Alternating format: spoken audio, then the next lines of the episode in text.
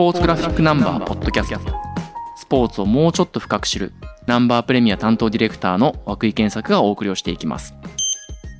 ナンバー1083号秋のコバ三冠特集頂上決戦について担当デスクの寺島君とお話をしていきます。よろしくお願いします、はい、よろしくお願いします。今回はジャパンカップについて話をしていければなと思います。はい。特集の表紙は、えー、とドーデュースとイクイノックスということでまずは天皇賞秋があるのでそこでの対決に注目が集まってるんですけれども、はい。秋華賞が終わってうん。にわかにはいジ。ャパンカップにもはい。注目が集まってきたかなと思います。でその理由はリバティアイランド、はい。今参加を達成したあのリバティアイランドの強さうん。が結構圧倒的でしたよね。はい、そうですね。いや、本当強いですね。関東の速報レポートのページでも、まあ、菊花賞を勝ったドゥーレッツァに並んでリリバティアイランドの記事も作ってますけれども、はい。この辺はやっぱりあの勝ち方を見ての決断だったんですか？そうですね。まあ、勝ち方を見たっていうのと、やっぱりジャパンカップ出るっていうのはでかかった陣営が表明したのか、陣営がこの号の広陵州にはい。ジャパンカップに出ると言い始めたんで、宣言。ええあのページを作らないとっていう、なるほど、はい、のでこういう形にしたと。なるほど、はい。コバ三冠といううん特集の意味においては、このリバティアイランドのジャパンカップ参戦は、うん。そこを阻む資格の第一候補になってくるみたいまな、あ、難しいですけどね。秋のコバ三冠ってコバだけが出ていいわけじゃないから。確かに。そうただ資格ではあります。最強の資格ですよね。そうですよね、え天皇賞秋にはもちろん出ないわけですかえら、うんうん。ジャパンカップでリバティアイランドが来る。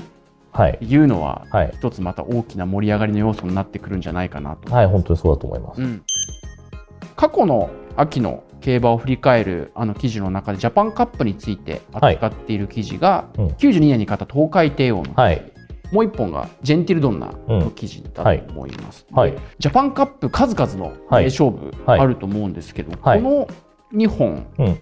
にレースを選んだ理由っていうのはどのあたりにあったんですか？そうですね。まずはまあ東海帝王に関しては、まあ、東海帝王ってやっぱ奇跡の復活ってねうん。93年の有馬記念がやっぱり一番クローズアップされる、そうですね、はい、ですけどやっぱ東海帝王って2回復活してるんですよね。うん。でその1回目の復活がこの92年のジャパンカップはい。だと思っていて、まあ、ナンバーとしてもこの92年のジャパンカップにフォーカスした記事っていうのは多分今までなかったので、ああそうですか、うん、改めて描きたいなと思ったのが東海帝王を選んだ理由ですね。なるほど、はい、ジェンティルドンナはやっぱり2連覇してるわけですけれどもはい。それも理由ですか、えーとまあ、これはやっぱり三冠対決、なるほど。はい、こういうだったからですね。うん。10年くらい後にそのさっきもちょっと話しましたけどアーモンドアイコントレールデアリングタクトのジャパンカップっていうのはあったんですけど、まあ、その前といえばこの前の三冠対決といえばこのジェンティルドンナ対オルフェーブルなんですよね。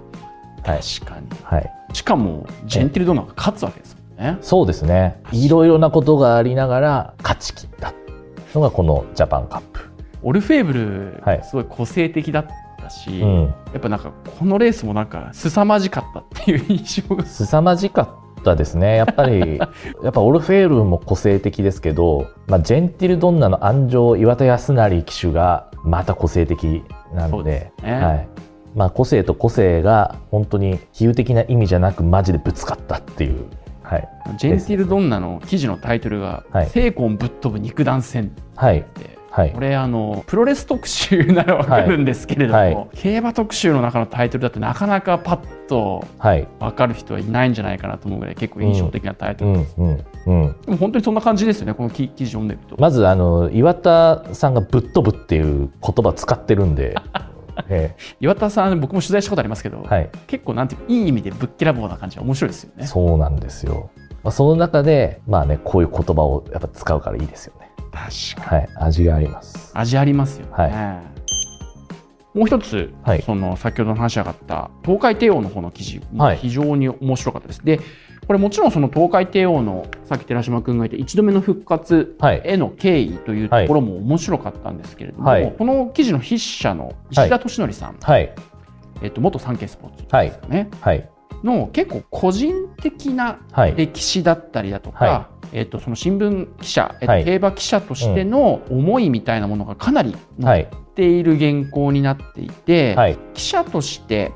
一つの馬の担当になったり一つのレースを取材をするってやっぱここまで気持ちを揺さぶられるものなんだなみたいな、はいレースそのものではなくその大きなレースを取材する。記者の人たちの視点も非常に面白かったなと思います。これうん。あの取材もしたと思うんですけれどもこういったなんていうの石田さんのそのいわゆる個人的なヒストリーも踏まえた原稿になるっていうのはある程度はい。予想していたんですか、いや、もうそう書いてくださいってあ言ったんで、なるほど。はい。石田敏則の回想、回想。回想のジャパンカップ。はい。東海帝王のはい。名前がありつつも石田敏則が主役かもしれない、いや、ほそんなことないいやでもやっぱりやっぱり若いというか本当新人の頃からかな。最初のあの仕事が東海帝王の番記者みたいな、うん。ねやっぱり東海帝王への思い入れという以上に愛情もあるし本当にそういうものをいまだに臨場感持って書いていただけるから、はこれ原稿上手ですよね。い、そうですね。本当に30年前とは思えないですね。そう。え23年前の大きな出来事とかを書いてるぐらいな形で書いてるし、えはい。当時の自分がはい。どういうところではい。心を痛めて、うんうん。心揺さぶられて、はい。で東海帝王に救われていくかっていうような話にもなっているな。とうん思うん。って、興奮が今でも伝わってくるような感じですもんね。いや、本当にそうですね。本当昨日のことかのように書いていただいてますね。まあ、実際このレース、まあ、さっきもね、復活はい言いましたけど、あの特別なレース感があるっていうのは、多分この時のジャパンカップよりも強いメンバー、強い外国馬ってもう来てないんですよね。なるほど。超オールスターではい各国のダービー馬集まったみたいなうん、そうメですねンバーだったからこそ、あの際立つ部分はありますよね。うん、はい、この石田さんの体験も。踏まえてうね、ん原稿を読んでいて思ったのがジャパンカップであんまりまだ日本の馬が勝てなかった時代。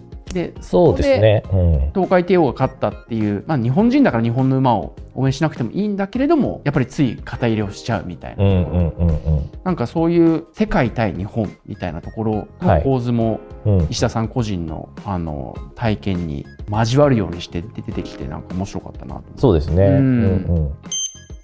あと一つ面白かったのがはい。今回の競馬特集でもはい。いろいろ記事を書いてくださる片山良三さんが不意はいに。はい。記事の中にはい。登場をするところなんですこれこれもあれですか？登場をするのは分かってたんですか？寺島君いやいや、全然わかんないですよ。これは分かんない？わかんないわかんない。あの、読んで初めて知りましたよ。はいこ。れめちゃくちゃ面白いですよねめちゃくちゃ面白いですね。これは。